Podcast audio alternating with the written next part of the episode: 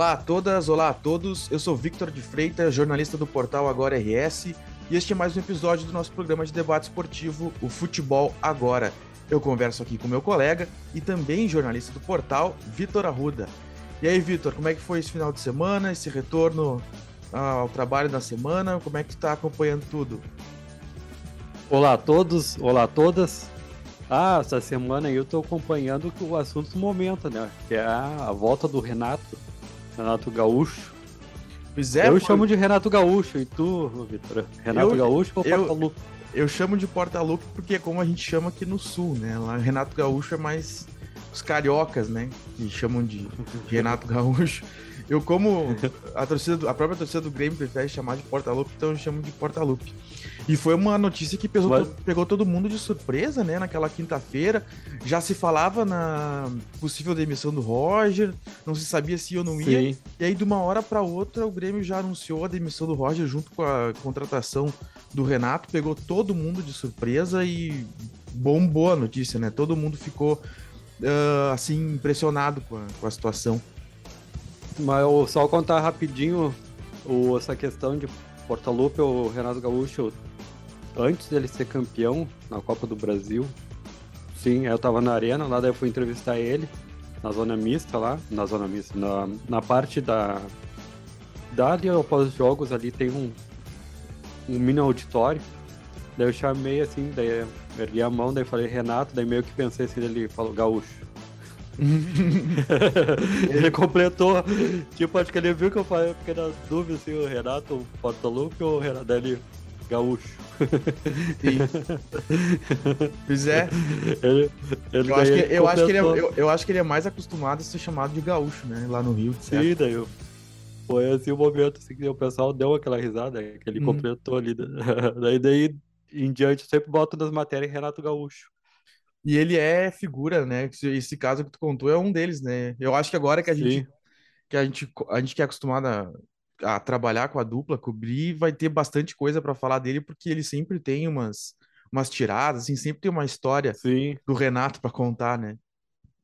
Isso é bom, isso é bom, deixa até a própria coletiva mais rica, né? É um personagem, é um é a volta de um personagem que não deu certo lá com o Flamengo, mas tem tudo para dar certo no Grêmio de novo. Né?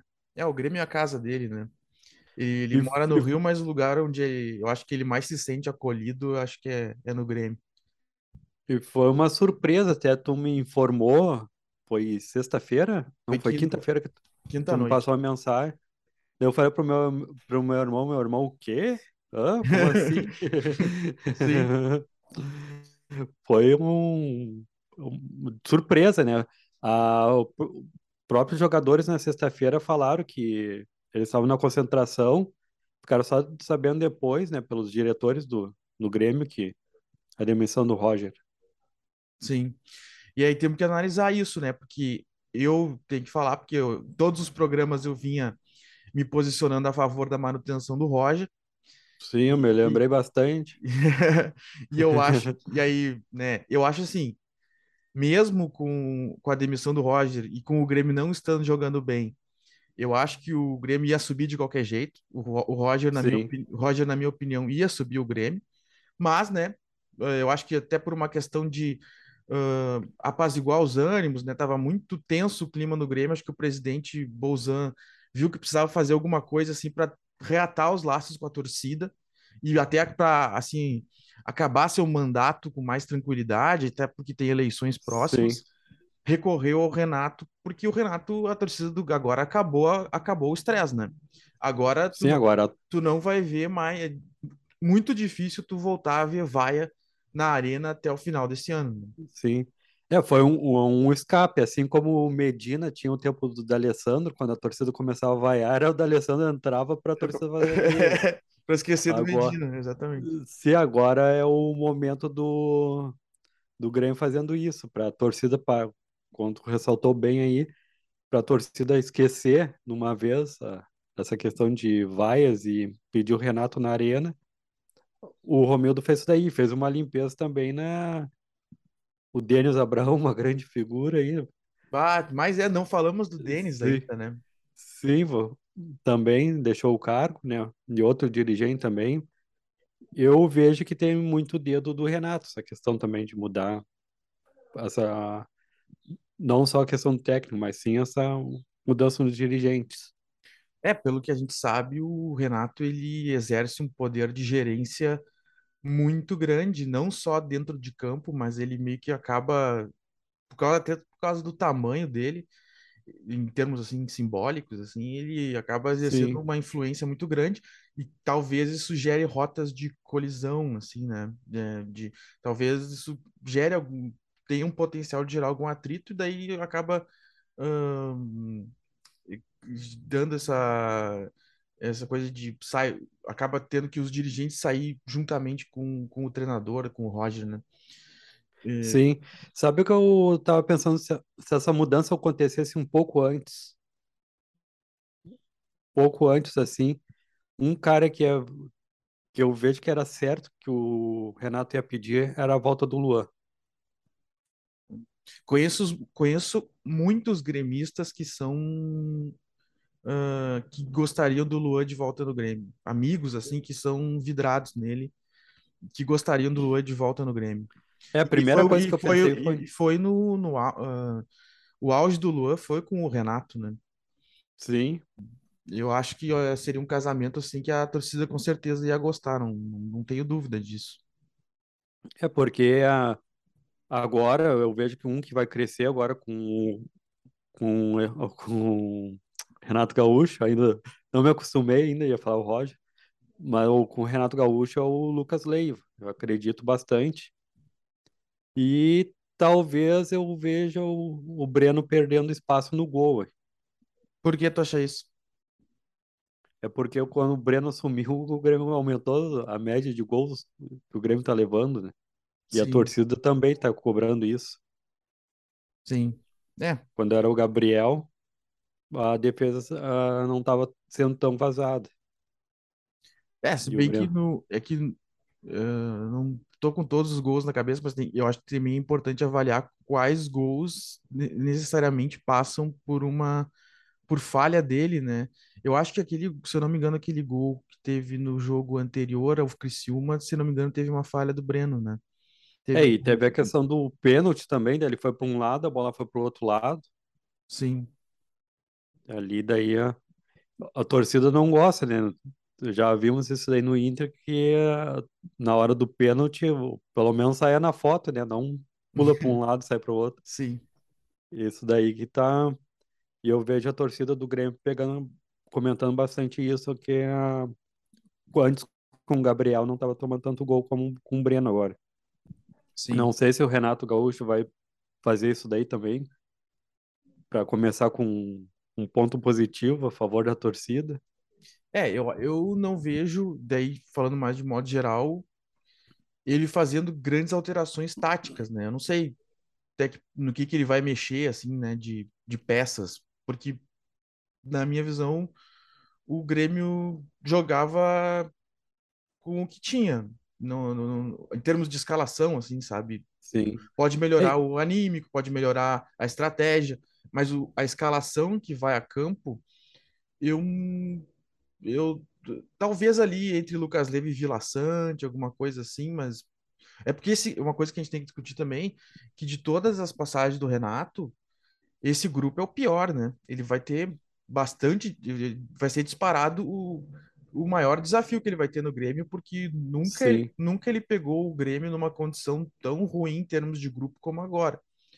É Então, um dos jogadores indicado por ele, tá no Grêmio, retornou o Tassiano, né? E retornou com gol. Sim. O próxima rodada o, agora é Grêmio, E Vasco Grêmio e Vasco na Arena, na Arena. Dia no domingo 11.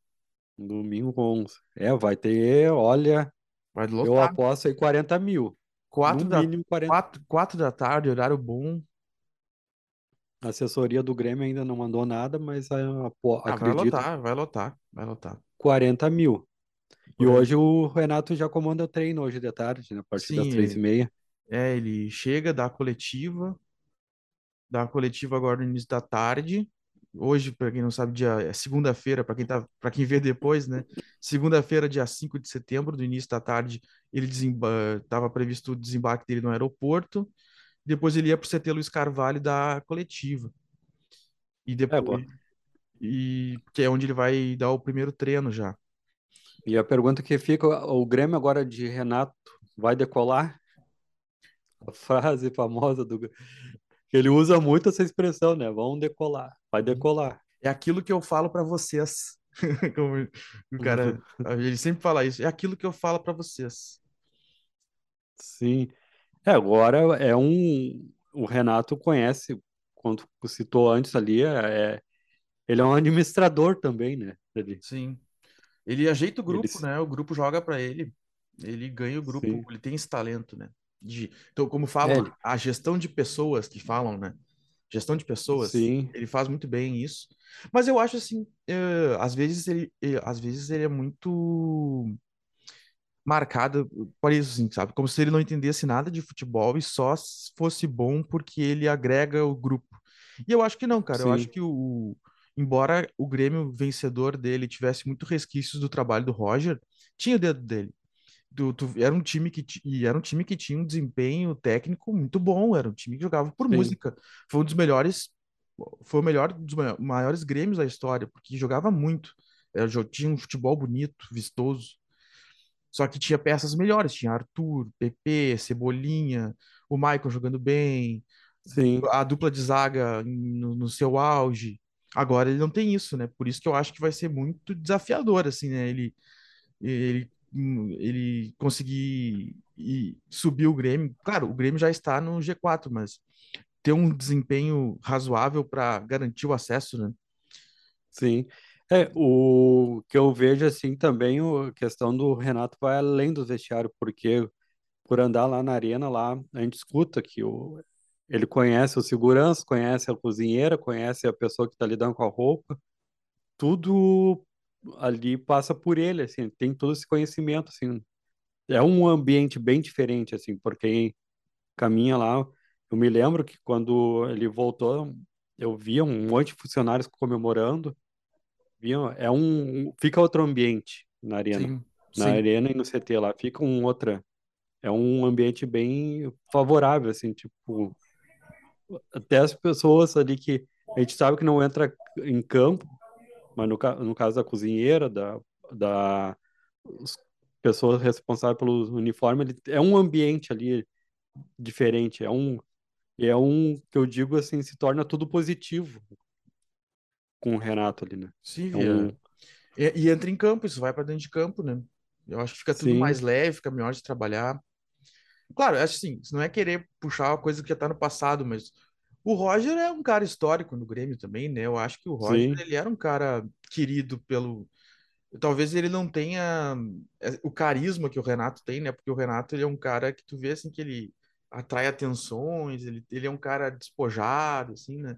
Então, sim, Não sei se o Roger tem, teria, não tô lá dentro para saber, mas eu acho que além de ser um ídolo, o Renato tem essa característica que, de carisma que atrai o- a empatia das pessoas, né? E isso, sim, de algum modo, acaba indo pro grupo, pro vestiário, para dentro de campo. Ah, mas agora é a ver, né? Tem que ver ah, se isso vai ser o bastante para afetar um, um grupo do Grêmio que, como eu disse, é um dos piores dos últimos anos, né? É, o, o Roger foi campeão com o Grêmio e tudo, mas o Renato tem uma estátua, né, É, dele, né? sim. Ele foi. E, e se fosse o Roger campeão da Copa do Brasil? Ah, pois é. ia ter uma estátua também, né? É, e o Roger, o Roger é um dos jogadores com mais títulos como jogador no Grêmio. É um jogador que tem ah, uma boa, ah, mais jogos mais, e mais títulos na história do Grêmio. Ah, e, e ele às vezes parece que não sei até que ponto foi respeitado isso nessa passagem dele, sabe? Mas é aquela coisa, a idolatria não a idolatria não se escolhe, a torcida, a torcida ela vai por sentimentos que ela não é pragmática, assim, ah, vamos gostar Sim. desse aqui porque esse aqui tem tanto. É, é difícil explicar como é que os vínculos se geram, porque eles são muito subjetivos, né? E eu acho. Sabe como eu vejo? Eu vejo assim a, a história do Roger. em relação ao Grêmio, é a mesma coisa que tá o Olímpico agora, abandonado. É, É assim a, a imagem do, da história do Roger no Grêmio ali com o Olímpico, assim que eu vejo, é, comparando os dois. é É uma, o, é uma, é uma imagem forte mesmo. é. sim, é o e, e pessoas agora, a geração 2000, hoje com quem nasceu em 2000, vai pe- pegar mais a história do Renato Gaúcho sendo campeão, né, da Copa do Brasil, da Libertadores, Sim, do que o Roger lá no passado sendo campeão com o Grêmio. sim, com certeza. eu, por isso que eu Misturou, faço mis- mis- comparação. misturou gerações com isso, né? Porque tem a Sim, geração que, que viu o Grêmio ganhar em Tóquio lá, e com a Libertadores contra o Penharol, com o Renato como jogador, tem essa idolatria, e sim, mistura com a idolatria do, do, do treinador que foi campeão há poucos anos atrás. Então tem mais de uma geração sendo contemplada nesse sim. processo, né? É daí. Daí por isso que eu fiz essa comparação do Roger com o Olímpico ali. Quem não conhece, quem não viu como era o Olímpico antes, só vê um, um prédio abandonado, Não sabe, sujo, né? feio, não sabe a história que tem ali. Daí é a mesma coisa o Roger, né? É vaiado tudo e ninguém sabe. Ninguém não. Uns quantos agora dessa geração atual não sabe o- a história do Roger, não conhece. Sim, Ó, vamos ver qual vai ser o próximo destino do Roger é. e do Grêmio, se vai decolar, né? Que agora a passagem do Renato Gaúcho pelo Flamengo, seu time de coração, né? Não vamos esquecer disso, que numa entrevista ele É, ele falou que disse, ele disse que o time do coração dele era o Flamengo. é o Flamengo. Hum. Como, como é que é as coisas do futebol? O cara tem um time do coração, Flamengo, e tem uma estátua no, No outro, e aí do no outro. É, pois é. É, Então, é aquela, é, é aquela é, é aquele poema do Drummond, né? O fulano que amava o fulano, que amava o fulano, que amava o fulano, que não amava ninguém. não, sim. É que tem a passagem, eu fico pensando como é que a torcida do Fluminense também fica pensando. ó. É, é, pois é. É, realmente, eu, agora. eu tenho, eu tinha imagem, porque quando o Renato foi pro Flamengo, eu tinha a visão que ele tinha realizado o grande sonho dele como treinador, até porque o Flamengo vivia um período assim de muita riqueza, com grandes jogadores, era o, aquele ali era o momento do Renato. E eu acho que ele tinha isso Sim. na cabeça dele, sabe? Porque ele foi para a final da Libertadores com o Flamengo, e era o apogeu assim, né? E perdeu pro, pro Palmeiras. É, ele ouviu muito o suco de caju da torcida, né? É, Ei, Renato, ouviu sim, bastante sim. ali. Daí o, o time do coração dele, até fiquei, eu comentei, ó, o time do coração dele, e, e olha o que a torcida tá fazendo com ele. Pois Ele, é. sério, parecendo assim, parecia que tava engolido, secos. Aquela cena eu nunca vou esquecer. Exatamente. Mas, mas tá aí, vamos acompanhar, ver como é que vai desenrolar essa história com Renato Gaúcho, agora tá no, digamos que tá em casa, não tá no seu time de coração, mas tá em casa. Sim.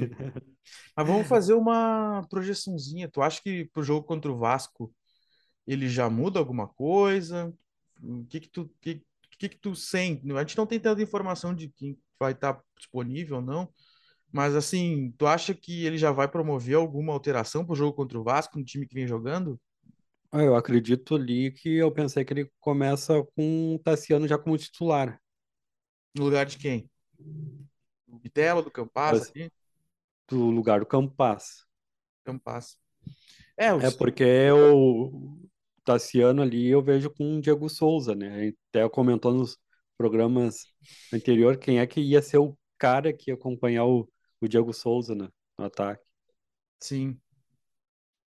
E o É, eu, Tassiano, eu tô achando que eh, ele não vai jogar, eh, ele vai tentar ser um pouco mais ousado, assim, eu acho. E ali naquele meio-campo que tava jogando o Vila Sante, Lucas e mais o Bitelo, eu acho que desses três tal, vai jogar dois ou talvez até um. mas tu acredita que ele vai começar com o Lucas Leiva? Ou não, né? Não sei, eu acho que. Aí tá, eu acho que entre Vila Sante e Lucas, talvez jogue um só. Mas é que o Renato, ele tem muito essa coisa do, dos que ele falava dos cascudos, né? Que Sim, eu que tem que botar os cascudos, e o Lucas é cascudo. sim. É Então, por isso que eu pensei no Tassiano também. velho. Não vejo o Guilherme como um, um jogador para ser titular, né? sim. contra É. o Vasco. Eu acho que esse vai ter uma dúvida. Talvez volte até o Edilson para lateral direita, esses caras que são que ele gosta dos experientes. Eu acho que pode ter alguma coisa nesse sentido aí, né? Sim. É, o, Renato agora vai ter a missão de 10 jogos e aquilo que a gente conversou que o Roger tinha que fazer um, um laboratório para restante final da Série B, pensando em 2023, agora é, é o Renato Gaúcho que vai ter que fazer um laboratório desses 10 jogos, né? Porque a, de 87% a possibilidade para subir já caiu, hein? Sim. Não, mas nessa rodada o Grêmio deu sorte também, né? Porque quem tava chegando de trás quase, acho que ninguém ganhou. Eu até, até vou ver aqui, ó, para dar uma contextualizada. É, e com o Vasco vai ser a possibilidade de abrir a, O Grêmio Uma- ganhou, o Vasco perdeu pro Brusque no, no sábado. O Londrina, deixa eu ver o Londrina, o Londrina. O Londrina perdeu pro Operário, que o Londrina estava em quinto. E o Sport perdeu pro CRB. Os três que vinham atrás do Grêmio perderam. É, o, a rodada foi muito favorável ao Grêmio. E com o Vasco agora se ganhando, vai abrir mais. É, E daí. o, Cruz, e o Cruzeiro tá patinando lá na frente. É, mas o Cruzeiro já. O Cruzeiro, o Cruzeiro tá 12 pontos na frente do Grêmio. 12 pontos. Muito É, tem 30, tem 30 pontos para ser dispu- disputados ainda. É, teria que, teria que o Cruzeiro fazer uma campanha quase que de rebaixado para ser ultrapassado. Bem difícil. Sim. É, o, vou aguardar hoje ainda a assessoria. Do, vou até abrir aqui para ver se não mandaram nada para. É, não mandaram ainda sobre os ingressos, mas eu aposto em 40 mil. Eu também acho, acho que vai lotar. O horário é bom, situação pede, o, tem o apelo do Renato. Como é que tá a Sim. previsão do tempo para domingo, Vitor? Para domingo tá marcando temperatura amena. Amena? Vai estar Tá. bom então. Sim, não vai estar calor e nem, e nem frio. E- eu só ver aqui o certinho o boletim. Que a partir, a partir de amanhã já muda o tempo, aí quem gosta do tempo, né? Já muda Uhum. bastante. Quinta-feira vem calor no Rio Grande do Sul. E a partir de sexta-feira começa a cair aos poucos. E a previsão, se nada mudar, aparece sol entre nuvens para Hum. domingo. Que horas vai ser o jogo? Às quatro da tarde, na Arena do Grêmio. É, Arena vai do ter aquele. domingo às quatro. É, vai ter bastante gente aí aproveitando para lagartear, então, antes do jogo, porque Tudo favorável, tudo favorável. é, se nada mudar, porque às vezes pode mudar alguma coisinha e, e aquela estabilidade que era para ir embora sábado fica um pouco no domingo, se nada mudar, vamos ter sol entre nuvens domingo. E a temperatura amena. Quando a temperatura é amena, que diz que não vamos vai passar aquele de ca- 20 graus. É, vai, não vai não tá- vai estar aquele calor. não vai estar aquele calorão e também não vai estar aquele clima que tu vai ter que ir de jaquetão no, no estádio. É, só depois lá das 6 horas da tarde lá que vai cair a temperatura, né? Daí volta o frio de noite. Sim. Ou seja, vai ser o efeito cebola. Ou o de manhã, pessoa com friozinho, daí vai pra arena à vontade, meio à vontade, e depois tem que puxar o casaco. Sim. Pô, então. E vai ser um bom para, vai ser bom para um público mesmo, né? Para que a torcida do Grêmio pegou esse ano de frio e chuva. Sim. E. Então tá. Ah, Então, feito parte. Até a previsão do tempo aqui nós demos para torcida do Grêmio. Tudo para ajudar para lotar, né? Tudo para ajudar para lotar. E agora, né, vamos a ver como será esse novo Grêmio do Renato aí, se vai conseguir subir, se vai manter, se vai piorar. Fazemos votos também que melhore, né? Queremos sempre que os gaúchos melhorem nas competições que jogam. Sim. E agora, o seu internacional, né? Que eu, eu ter um tema aqui que, eu, que é um dos principais que eu acho que tu vai gostar de falar, Vitor, que é o desempenho do goleiro Daniel. Tu acha que ele foi o grande responsável pela, por o Inter não voltar com três pontos? Tu acha que dá para absolver? Tu acha que ano que vem tem que ter goleiro novo? Tu acha que foi por isso que o Inter não ganhou? Que, como é que tu viu a situação? Não, eu não ganhou porque eu, eu vi o teu texto e falou, uh, tu falou uma palavra lá, ser corajoso. Faltou para o Inter ser corajoso. Sim. Eu vejo que o Inter não ganhou ontem foi uma maneira geral, assim, não fez aquele gol aos 48, se- do 48 segundos do primeiro tempo e daí voltou o velho Inter desde lá de 2017, né? Faz um gol e recua, e fica com medo, tremendo, nervoso. E o Daniel também tem uma porcentagem de curva, porque olha o chute, foi fraco. Foi fraco e faltou ter aquela visão de jogo que tinha o Yuri Alberto ali, né? Pescando ali, esperando.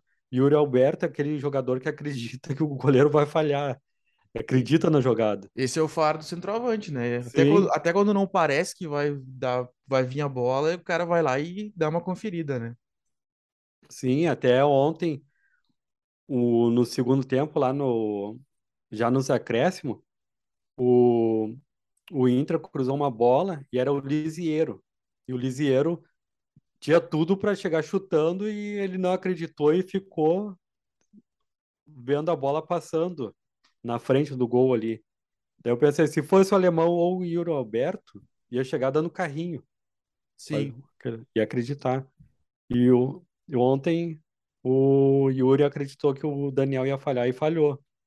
Daí eu vejo assim que o cin- 75% culpa do elenco e 25% a culpa do Daniel. A vitória não saiu ontem. Porque o Corinthians não jogou tão bem, mas soube aproveitar ali, fez os dois gols rápidos, numa defesa que fazia tempo que não fazia, não tomava gols. E como disse o Mano Menezes, né? O Inter tomou dois gols fáceis. Sim. É, com certeza. Eu acho que se o, se o Inter tivesse feito o que fez no segundo tempo, desde o primeiro tempo, talvez não levasse a virada e voltasse com os três pontos, que foi exatamente isso que tu falou. O, o Inter saiu ganhando, e aí bateu aquela coisa assim, e agora? A gente fica recuado esperando o Corinthians e sai, ou a gente continua na mesma levada para tentar fazer mais e matar o jogo logo? E aí ficou uma coisa meio perdida, o Inter deu meio que um mandrake, e acabou saindo os gols do, do Corinthians. Aí no segundo tempo, que daí o Inter se viu obrigado a atacar, veio o Alan, Pa- Sim, veio o Alan Patrick, veio o Pedro Henrique, o Inter voltou para o jogo, ficou ofensivo, fez o gol de empate com o Alan Patrick e poderia ter saído vencedor, foi, jogou bem mais que o Corinthians. E é isso que eu escrevi na coluna lá, né? Que foi a sensação que eu fiquei. sim, O Inter tem que voltar a acreditar que pode ganhar jogos, que pode ir para cima e, fa- e fazer o resultado, né?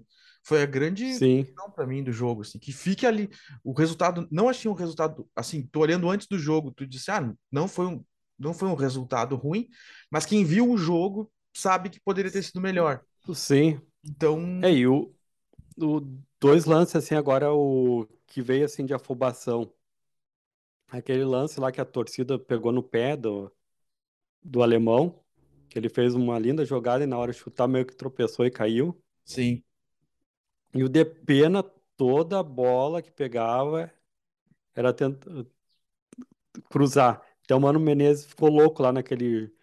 Até agora a gente não sabe se ele tentou cruzar para a área ou chutar que o Cássio dominou a bola com o pé na calma. E fez aí. Aqui não. né, o Depena eu me lembrei de ti. A hora que saiu o Depena e entrou o Alan Patrick e o Inter melhorou, eu lembrei do Vitor. Sim, o Depena tá devendo, hein? Tá Tá devendo. Ele é devendo. instável. Eu eu acho ele bom, mas ele tá instável. E aquela coisa, pra mim, o ponto, o ponto fraco dele é quando ele chuta ou cruza, ele, ele não tem o pé calibrado. Mas para mim essa é a principal, minha principal reclamação dele, assim, a dificuldade que ele tem de, de dar uns chutes mais, uns chutes mais fortes, assim, pegar Sim, melhor na bola. Mas assim, é o meio e o, o, Alan, quando entrou o Alan Patrick no lugar do, do Depena, o- a mudança foi sensível. E aí abriu até esse debate, né? será que é possível jogar com uma Alan Patrick e Maurício e tirar o Depena? Será que essa É, é, é, ontem deixou bem claro que é possível. Porque com o Depena já está sendo jogada ensaiada. Todo mundo ontem via que ele pegava a bola no lado, dire... uh, lado esquerdo, era cruzar. Era cruzar para daí o alemão era a jogada era assim, era o Adepena cruzando eu já pensando, deu, é o ou a zaga vai cortar ou o alemão vai estar tá afobado e vai, vai desviar para fora da área. E era tudo isso, era não era um foi um, um erro assim que, que o Depena vai ter que melhorar isso porque tem que treinar chute, tá bem claro. Escanteio também, às vezes o escanteio sai todo errado por baixo. Cruzamento, então, ontem, o Corinthians lá, se ficasse cruzando o Depena, o juiz desse 10 minutos de acréscimo, o Inter não ia fazer nada com os cruzamentos de pena. Não ia. Porque ou era a defesa afastava, ou o alemão ia todo errado, afastava também, né? Dava uma de zagueiro. Então, Sim. ele não fazia algo diferente, não tentava entrar dentro da área para chutar. Sim. É, o, o forte dele é que quando ele tá bem, assim, aquele, aquela circulação no meio ali, aquele. O, fica boa. Ele tem um toque, ele tem um toque de bola bom, mas realmente, quando ele. Quando ele decai, assim, até o time vai junto, porque é uma posição muito nevrálgica do time, né? Ele, é, a, precisa que ele esteja bem para o time ir bem. No que ele decai, o time, o, o time cai junto. E, e ele, e ele, Fala. Pode. Não, ele voltou também ao ponto positivo ontem que ele voltou a ser o ficar revoltado, né? Sim. Antes ele não estava fazendo nem isso. Ontem o, o juiz, o árbitro lá tava dando umas mancadas e ele foi para cima lá, reclamou com razão. E eu era isso que ele fazia de começo no Inter, né? E daí não tava fazendo nem isso. Agora ontem pelo menos teve a postura de parecendo um capitão reclamando do árbitro que estava realmente errando, né? Sim. E ele voltou com essa postura, mas tem que melhorar. Eu vejo que agora ele vai refletir um pouco com a, quanto ao Cuiabá. O próprio Mano Menezes vai ver se ele merece ser titular ou não, né? É, se não me engano, ele está suspenso para esse jogo contra o Cuiabá. Sim, sim, ele levou o terceiro cartão levou amarelo. o terceiro, né? Sim. Vai ser um momento que o Mano Menezes vai observar melhor se o Depena merece ser titular ou não, né? Porque ontem ficou bem claro que o Inter melhorou bastante. E hum. outra questão de o Pedro Henrique ontem pegou uma bola após o escanteio, era o último lance. E como é que o cara me tropeça na bola e não consegue? É, eu, eu vi o Pedro Henrique, ele entrou com muita vontade, ele participou de uns lances, mas ele errou alguns lances também, né? Sim. Né? Ele errou alguns lances. Não sei se ser reserva tá atrapalhando o Pedro Henrique, e daí, na hora, ele tá lembrando agora o alemão afobado. Algum... Entra na pilha, né? Entra pilha. Entra na pilha. Daí, ontem era, era o último lance, imagina, era, era o Pedro Henrique, o Edenilson e mais outro lá que tava. Era três contra um. E ele me pisa na bola. Sim. Era três contra um. E o ontem também na jogada, agora eu me lembrei que foi ele que fez, passou pro Lisieiro e o Lisieiro ficou só observando a bola. Num. Aquele lance que eu comentei, se fosse o Yuri Alberto, o alemão ia dar um carrinho. Ia dar, tentar cabecear alguma coisa. Sim. São nessas coisas ainda que o Inter tá errando, na afobação, né? E deixando de não acreditar nos lances. Sim. É, eu acho que agora tu falou, né? Tu tá falando do Depena.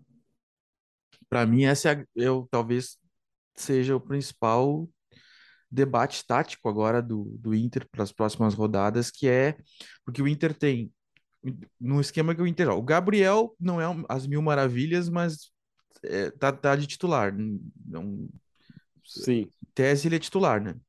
Aí para tem para duas duas funções que é aquele do miolo do meio tem quatro ou cinco jogadores, tem cinco jogadores brigando por duas vagas, né? Que é o o Johnny, Sim. Depena, o Maurício, o Alan Patrick e o Tyson. Esses cinco, desses cinco, jogam dois no miolo do meio. É, o, o E eu Mano que, Menezes, e eu acho que no jogo de ontem ficou aberta essa possibilidade de jogar Maurício e Alan Patrick, o dependendo Mano de... Menezes já tá meio descartando o Tyson, né? É, o Tyson não se Já viu mais ele, né? não se viu mais o Tyson. O... Mas concordo contigo aí que o ao ontem melhorou bastante. Tem a possibilidade do Inter começar contra o Cuiabá com o mesmo time que começou ontem o segundo tempo. né? Sim. E o... Mas lembrando também outro lance do Depena, que para quem sobrou o re- o rebote, aquela bola na trave lá e, Ah, e não era para mandar um chute com força, Agora não o lembro. Depena. De pena, né? Foi o Depena. Sim, Foi o Depena que deu aquele chute meio que tentou meio colocado. Não, era para chegar chutando com força. Que nem sim. o Alan Patrick chegou e mandou um bico lá no. Foi lá Uhum, no ângulo, né? sim. E ele tinha que ter chutado com força. Tipo Branco, se lembra como o Branco cobrava falta? Aquele... Contra a Holanda, O, o, o. Roberto Carlos também chutando de. Tinha que Ah, ser assim. um, exemplo do Inter, o Depena ele podia ser um jogador tipo que o Alex foi durante uns anos no Inter. Teve aquele jogo Sim, clássico contra o Boca lá, né? Que ele meteu dois. É, sim. Eu me lembro, tinha, faz falta tinha isso. uma, é- tinha uma época no que o Alex pegava a bola, pegava a bola e tinha todo um espaço para chutar, a torcida começava gol, gol, gol, gol. Uhum, E ele chutava, e, e é- ou era gol ou é- ou era um lance de perigo. sim. Também quando tinha falta na frente da área, a torcida começava gol, gol, gol, gol, gol. Me lembro, que foi contra a LDU, que o Alex chutou fora da área, e ah, quando ele pegou e olhou assim, a torcida começou gol, gol, gol, gol, e deu gol, né? Foi. Isso daí tá faltando de pena, não sei se é falta de treinamento, porque ontem eu- aquele rebote ali era para fechar os olhos e chutar com força, mais pro sim. meio do gol do que tentar dar uma colocada. Não, foi um lance meio que uma sobra meio que concluída com bizarrice ao mesmo tempo. Sim. Tá, tá faltando isso daí, o, o Mano Menezes chamar a atenção de pena, mostrar que ele não tem cate- a cadeira cativa É. no Inter. E o Alan Patrick foi. É, que entrou no lugar do Depena, né? tá- Foi a boa surpresa. Não digo que foi uma boa surpresa, mas ficou bem nítido, assim, que ele é um dos melhores jogadores do Inter, mas que ele, eh, Sim. e que ele, ele informa é, ele tem que, tem que ter uma vaga para ele, só que ficou essa dúvida, né? Se ele vai estar em É, forma ou se não vai, mas se ele tiver, ele é titular. Ele, ele- muito difícil vai ser, que vai ser reserva do Inter, né? E o, e se te pegar e tem mais jogadores que o Mano Menezes tá descarta, tá descartando aos poucos, né? O próprio reforço do Inter, que veio do.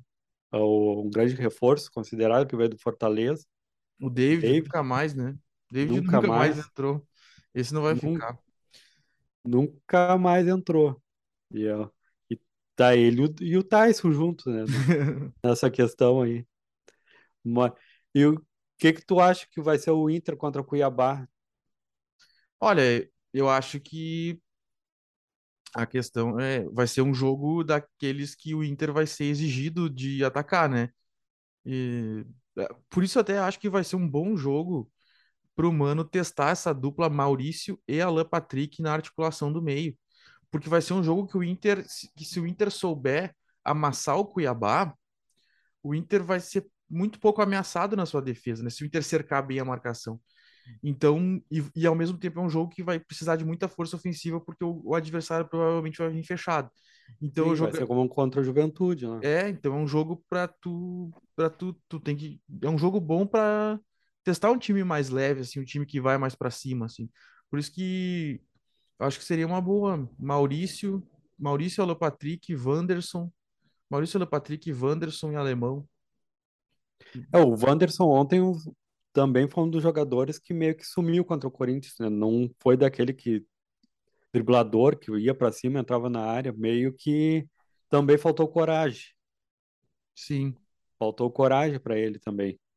E agora a expectativa lá no Inter, no Beira-Rio, a torcida, vejo que tem uma expectativa do bom público, tá marcando tempo estável para sexta, para sábado, sim. diferente do jogo do Grêmio, mas a torcida tem que comparecer e não transformar o como a gente falou, né? O Beira Rio no Beira Mimimi, Mimimi.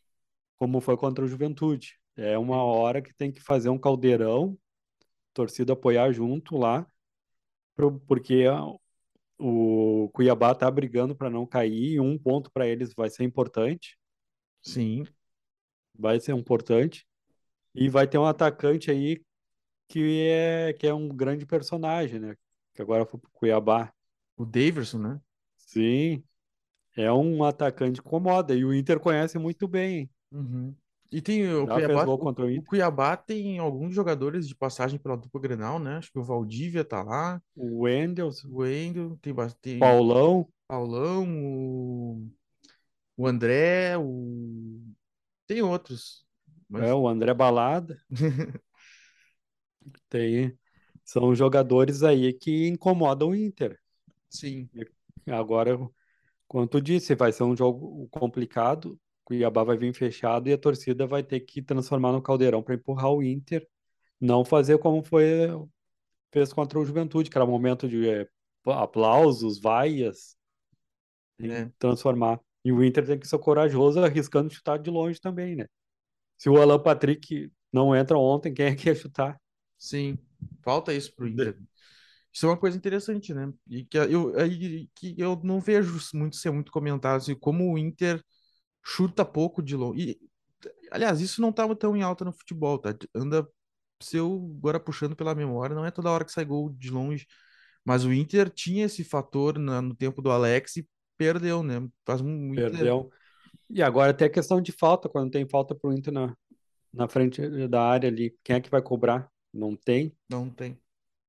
não tem o- o- alguém que vai cobrar. E o voltando pro Daniel, eu quero ver como é que o Daniel vai se comportar contra o Cuiabá e a torcida vai pegar no pé. Vai, vai.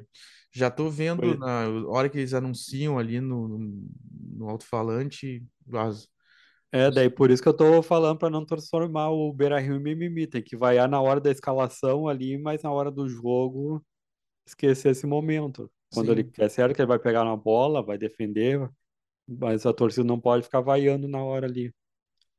Cabe ao Mano Menezes. Eu, sinceramente, já, já trocaria, Agora, já botaria o Kehler. sim, para mostrar É, que eu achei que ficou o- bem difícil a situação do Daniel agora. É, isso que eu não sou de, eu não gosto assim, tanto para Inter quanto para Grêmio. Às vezes tiro os- as pessoas para para Cristo assim, né? Tipo, vilão da Sim. história, o vilão da história.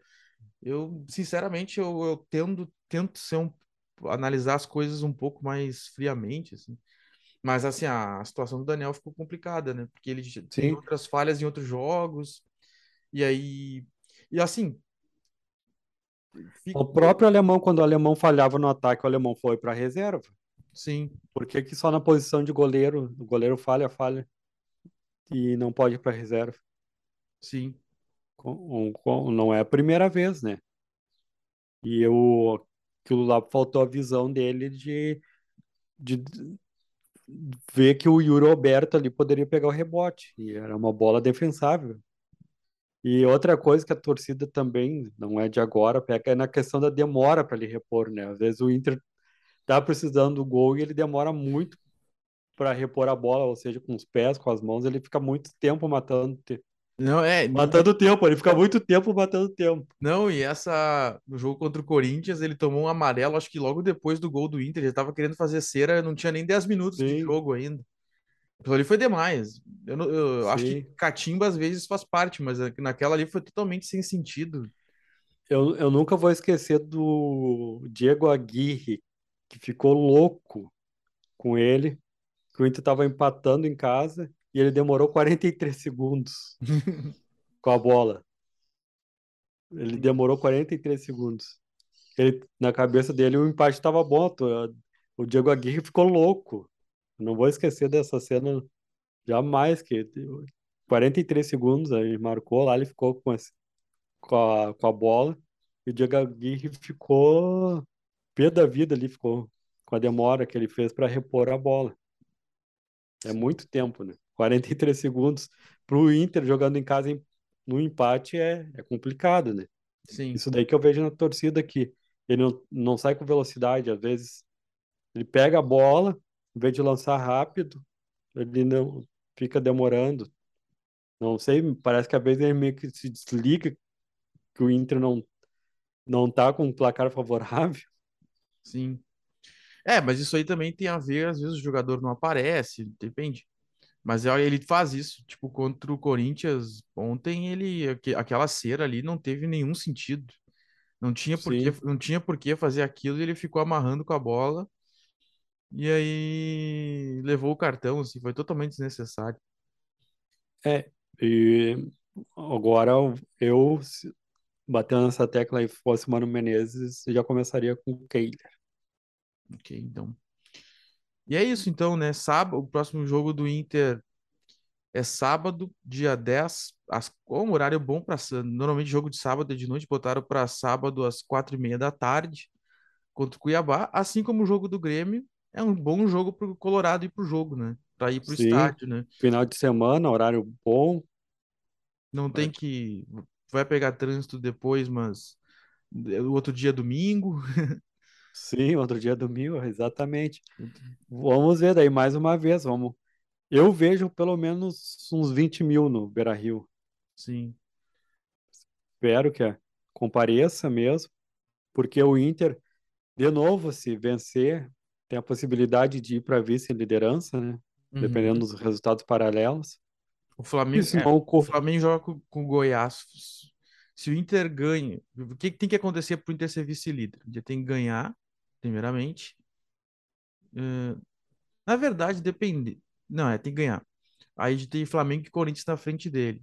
O Flamengo joga contra o Goiás fora e o Corinthians tem clássico contra o São o Paulo. São Paulo, Então, dá para pensar para dá, dá para pensar uma, uma, uma ascensão aí na, na tabela com a vitória Sim. contra o Cuiabá. O Inter tem uma É, o, sequência boa agora, né? O Inter pega o Cuiabá, depois tem o Atlético Goianiense fora. Dá para fazer seis pontos tranquilo nesses dois jogos aí. é, o problema é que o, já sabemos, né? O Inter vai pensando já com empate contra o Atlético Goianiense. Não, não. Mas eu quero crer que com essa, com esse desempenho do segundo tempo contra o Corinthians, o Inter tenha visto que não precisa ficar se uh, s- indo para trás nesses jogos. Eu prefiro, quero crer que o Inter vai fazer valer a sua grandeza contra esses dois times. É, o, no ano passado, a manchete lá que nós colocamos lá foi que o Cuiabá, o Inter, conseguiu segurar o Cuiabá no Beira-Rio e empatar o jogo. Sim. Enquanto o Atlético Goianiense foi, o Inter tomou pressão do Atlético Goianiense, né? Mas isso aí são outros tempos, isso aí tá no passado já. Isso aí tá no passado já. Não, mas é o que tenso, o, o Inter tem que ser corajoso e tá faltando Uhum. alguém para chutar, né? É. Essa daí é... Vamos ver como é que vai ser para frente. Que o Mano Menezes já deixou claro, né, que vai ficar pro Inter aí para para 2023. Uhum. Mas e qual os jogadores que eu- já dá para pensar assim, no, qual os jogadores que vão realmente ficar no Inter? Olha, eu acho que o que o a dúvida é se o Tyson fica. É que nessa janela o Inter, o Inter dispensou um monte de gente, né? Sim, O- Já o Inter enxugou o grupo consideravelmente já. Eu tem questão de quem tem que ser contratado, né? Eu acho que vão trazer um goleiro, talvez mais um volante, tal e um nove, É, porque o alemão é bom, mas a gente não sabe até que ponto dá para contar. O Inter pode contar só com o alemão, né? sim. Mas É, então, então acho que um 9 ainda precisa. Um 9 de ponta, assim. eu vejo que o Inter assim, vai de, também. de- por exemplo, acredito que o David não vingou, é, ficou um remanescente da primeira janela de- do ano. É Provável que, que, que vai embora, o Inter vai dar um jeito de, de dispensar. Mas, do, ma- mas assim, eu acho que o que importa do Inter desse ano é que o Inter tem um grupo novo consolidado, né? Tem um monte de Sim, gente em todas as funções, todas as áreas tem alguém que se firmou e que tem contrato. Então, eu acho que o Inter tem uma base pronta para o ano que vem, isso. Pelo menos É, isso e, foi bom esse ano, né? e, e tu viu, tu ressaltou aí que faltou um número 9 ainda pro Inter. O Inter contratou recentemente um centroavante que ainda não. Romero, E né? tu não lembrou dele ainda, Deda. É, é porque ele não jogou, o alemão, o alemão mostrou mais bola que ele, né? Ele E ele veio. tá entrando É, sempre é que sim, faltando. ele, ele foi contratado depois que o Yuri não deu certo, que depois teve um outro, aquele Narrael Bustos, que o Inter tentou e não conseguiu. Aí na terceira alternativa trouxeram o O Brian atacante do Boca lá. é, Sim. porque não tinha outro. Então, e aí chegou aqui e o alemão começou a jogar mais que ele, então ele não tá jogando. E Mas ele eu tá entrando sempre aos 40 minutos do segundo É, tempo. a amostragem é pequena, não, eu não, não tem como julgar ainda se fosse é bom ou é ruim, né? Sim. Mas- É, eu vejo que o, o Mano Menezes tem que dar mais chance pra ele, pra realmente saber se ele pensando em 2023, né? sim, O, mas. o David já, já tá descartado, né? uhum. É, o David não, já não, não deu certo. Não deu certo. Ele... No- nos vídeos ele era bom, cara. Nos vídeos, nos vídeos ele era bom. Esse eu... Enganou, os Foi vídeos o jogador- enganaram. Sim, foi ele e o, o agora o, O Wesley Moraes. Wesley Moraes foi o- Uhum. Os jogadores contratados por vídeos. Mas é isso Mas aí, né? Eh, fechamos de Inter, daí pro, pro sábado contra o Cuiabá, aí lutando pela manutenção da, do posicionamento no G4, o Inter, que é o que restou para o Inter em 2022, né? Uma classificação direta para a Libertadores, voltar a jogar a Libertadores em 2023 e agora para terminar o- encerrar os assuntos do futebol agora desta segunda-feira. Agora é o Tem- momento tem- tem tristeza. Tem que ter o momento lamúria, o momento tristeza, o momento, né? Que é falar de mais um resultado não positivo do, do Juventude, empatou, Juventude. empatou com o Avaí e agora até a própria direção já dá sinais de que já está pensando na Série B em Sim. 2023. Como é que tu viu esse jogo, Vitor?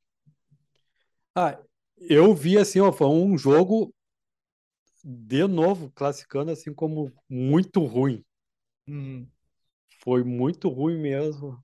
E o Juventude, em alguns momentos, e o Avaí parecia dois times amadores jogando bola, mas era a Série A. uhum, E o Juventude era, ficou com mais posse de bola, mas é aquele, sabe, o cara que se atrapalha com a bola, que a, que a gente já falou aqui, desde que a bola marca, Sim, foi assim foi o Juventude contra o Avaí. Que até o, gol do Juventude saiu numa lambança lá, que depois a bola bateu na, na mão do adversário, daí o foi do muito- da- Potker? Não foi do Potker? Eu não me lembro qual o jogador agora no momento, mas aí o VAR chamou a atenção do árbitro, depois de quase quatro minutos, o juiz matou o pênalti lá. E o Chico lá, da maneira que ele bateu, Hum, deu para ver o jeito que o Juventude finaliza, né? O Chico mais chutou chão e a bola foi toda para um, nem foi para o meio, foi pro, quase o goleiro voltou e, e pegou o pênalti, defendeu. E, o- e o Juventude é isso, é um time que não levou a sério a Série A. Até após o jogo lá, o vice-futebol do, do Juventude jogou a toalha, falou que agora é o momento de botar as contas em dias do Juventude. Ele falou assim que, que não seja uma punição o Juventude ter jogado a Série A para terminar com as contas em dias, já pensando na Série B, porque ele falou que a qualidade do Avaí não era boa, também está brigando para cair e o Juventude não soube aproveitar o, sim. o momento. É, é isso, o Juventude não consegue vencer times que ele claramente é no papel superior. E será que o quem será que desse grupo que jogou a Série A deste ano que pode ser mantido para o ano que vem, né? Que, acho que o Pita, que O foi Pita, o goleiro agora atual pegou também, horário, né? Pegou horário. sim. O, esses dois aí, eu não consigo ver tal o Chico. O Chico é para mim para jogador para entrar no segundo tempo, mas é um jogador que precisa de ter um companheiro ali porque é ele que faz a ligação do Juventude e aí e ele pega a bola e daí dá aquela agonia de não ter companheiro do lado para passar e acaba se atrapalhando. Ele é um jogador que pensa mais em cavar falta, conseguir uma falta do que fazer com a bola. E são esses tipos de jogadores que atrapalharam o empenho do Juventude. Uhum. Porque o, o único ali, sinceramente, o único que salva pela vontade é o Pita. Sim. E É joga um sozinho, né? Joga sozinho. O Juventude vai ter que reformular todo o elenco.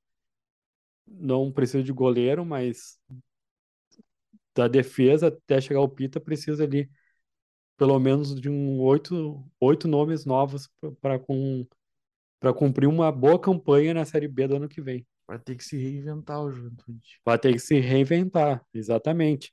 Juventude, a próxima rodada agora ele pega o Palmeiras. Uhum.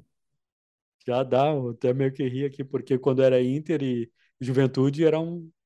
A Sim, gente não sabia, daí a gente falou, tá, se é Juventude e Palmeiras, a gente já sabe, né? É goleado.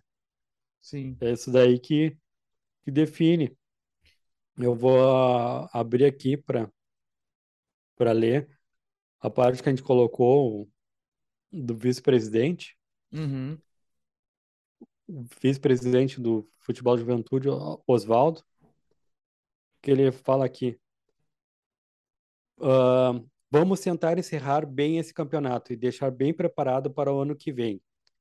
Está cada vez mais difícil. Vamos pensar no Juventude porque tem muita coisa boa que a gente fez. Não podemos entender como um erro chegar na Série A. Pagamos as contas, temos orçamento para o ano que vem. Vamos começar a Série B com as contas em dia. Já jogou a toalha, né? Já tá pensando no ano que vem. E tem que ser. Não, não tem. ah, não tem torcida que chega a tempo nesse momento para achar que o Juventude vai dar a volta, né? Juventude Sim, daí. tá, tá só para só pra dar uma ideia pro ouvinte, pro espectador. Juventude tem 18 pontos e o primeiro time fora da, do, do Z4 é o Cuiabá com 26. O Juventude tá a, isso dá, dá 8 pontos. 8 pontos de diferença do primeiro time. Tem que fazer campanha de líder para não ser rebaixado. É, e outra questão que ele foi questionado, o Oswaldo foi questionado sobre a mudança de técnico, se tinha que mudar agora o Humberto Lousi. Daí veio aquela questão lá do Jair Ventura, que Uhum. eles que deu para entender que foi um erro ter demitido o Jair Ventura após ter contratado 14 jogadores, que ele merecia ter tempo, que até ele falou agora. O que que vai mudar mudando? Qual é a solução mudando de técnico? Não vai Agora- mudar nada. A situação do Juventude é ruim. É agora ele chegou a essa conclusão, né? Na hora de tirar o Jair, ele achou que podia ser, né? Sim. É, daí tirando a conclusão, a queda do Juventude passou pela direção e, e pelos elencos, pelo elenco Uhum. de jogadores. Tem jogadores ali que não levaram a sério a história do Juventude e que não tem qualidade técnica, nem sei como é que o empresário é forte. Que, é, o- que foi um jogo muito ruim, Juventude e Avaí. Sim. Até eu botei lá, o, o, é, foi dois times amadores jogando. Sabe, um, a- o pessoal que paga ingresso, paga o canal TV a cabo para ver, é, foram punidos vendo o Avaí e Juventude. Sim. É complicado. E vai ter mais disso até o fim do ano. Tem mais algumas rodadas disso até o Eu- fim do ano. O que deixa claro aqui que o, que o, preside- o vice-presidente do Juventude fala que eles estão com pagamentos em dia, a conta está tudo em dia, ótimo, mas e o resultado? Então, se tem dinheiro, por que trazer tipo de jogadores que não dão, não deram certo e continuar com eles, não aproveitaram então a janela? Se tem dinheiro, por que não trouxeram uns três jogadores bons para tentar salvar o Juventude na, ja- na janela que abriu no meio do ano? É, às vezes ah, tem dinheiro, mas a escolha, a quem analisa o desempenho do que vai ser contratado, de repente não é a melhor. Não sei, não tô lá para saber como é que foi, mas uh, é, o Juventude cavou essa situação, né, de, de modo geral, né? É Sim. complicado, é complicado ficar falar disso, mas a gente vê uma série de indícios de, de, de ações que foram levando a juventude a esse rebaixamento, infelizmente, né? É, se tu for ver os nomes dos jogadores que entraram nos 14 do começo do ano, foi só os rejeitados. Uhum. O único ali que não era, o pessoal conhecer é o Pita. O Pita é jogador para jogar a Série A. Sim. Tanto no Inter, tanto no Grêmio, ele caía como uma luva. Sim. Mas praticamente é um jogador que joga sozinho no Juventude. Sim. É um, o Juventude ali vai ter que levar com lição, jogar a Série B, jogar esses resultados, esses jogos que faltam com dignidade, já pensando na realmente como a direção falou, pensando em manter as contas em dias para fazer um bom Série B, uma boa Série B, para voltar no, em 2024 para a Série A. Isso aí. Isso daí é que o cabe ao Juventude, né? Não sei se agora tem eleições no Juventude. Depois, para outro programa, a gente aborda vê, isso. aborda isso, porque eu vejo o grande culpado a direção do Juventude. Uhum. Não tem, não tem como negar os fatos. Eles reconheceram na coletiva ali que foi um erro mudar o Jair Ventura, né? E veio aí, a conta tá chegando para quem tá pagando a torcida do Juventude. Sim. Bom, mas é isso então, né? É, infelizmente trazemos aí essa realidade de juventude, esperamos que mude a partir do ano que vem, que, que seja repensada a gestão, que o Juventude retome né, a, a, as, as boas campanhas que já fez um dia. Vamos encaminhar agora o fim do programa. Mais algum destaque, Vitor?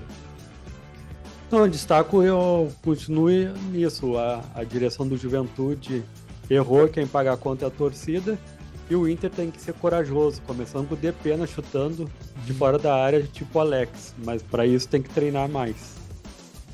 Eu, meu, eu vou destacar o Grêmio, então. Destaque para, né, não tem outra coisa para falar que é fazer votos de que o Renato confirme a sua idolatria e leve o Grêmio de volta à Série A que ele, e que ele nos brinde aí, né, com suas performances de personagem que enche a gente de assunto e que as pessoas adoram ficar falando do, do, das é. manifestações do Renato. Domingo, Renato de. Anota aí, de luva, touca, cachecol na beira do, da arena. e olha que o tempo nem vai estar. Tá... Não tá acostumado. Frio, mas... não, não tá acostumado. Vai, vai ser esse o Renato Gaúcho. Sim. Quase com pedindo cobertor na beira da linha. Bom, então com a previsão do tempo, para a expectativa da roupa do Renato, a gente encerra o futebol agora dessa segunda-feira. Agradecemos a sua audiência mais uma vez. E lembrando que o, o, Agora RS não cobre só esporte, a gente também está em outras editorias como Tempo, Trânsito, Política, Economia, Cotidiano, tudo que diz respeito de alguma forma aos gaúchos, nós trazemos aqui para você de forma gratuita. Lembrando que nós também estamos nas redes sociais, nas principais delas, não só o site, mas também jornalistas, né? O Vitor tem Twitter, né, Vitor? O meu é Vitor Underline A Pereira. E o teu? O meu é arroba Victor Caprioli. Mais uma vez, nós uh, desejamos uma boa semana. Esperamos você na semana que vem. Um forte abraço e até a próxima. Até a próxima, pessoal.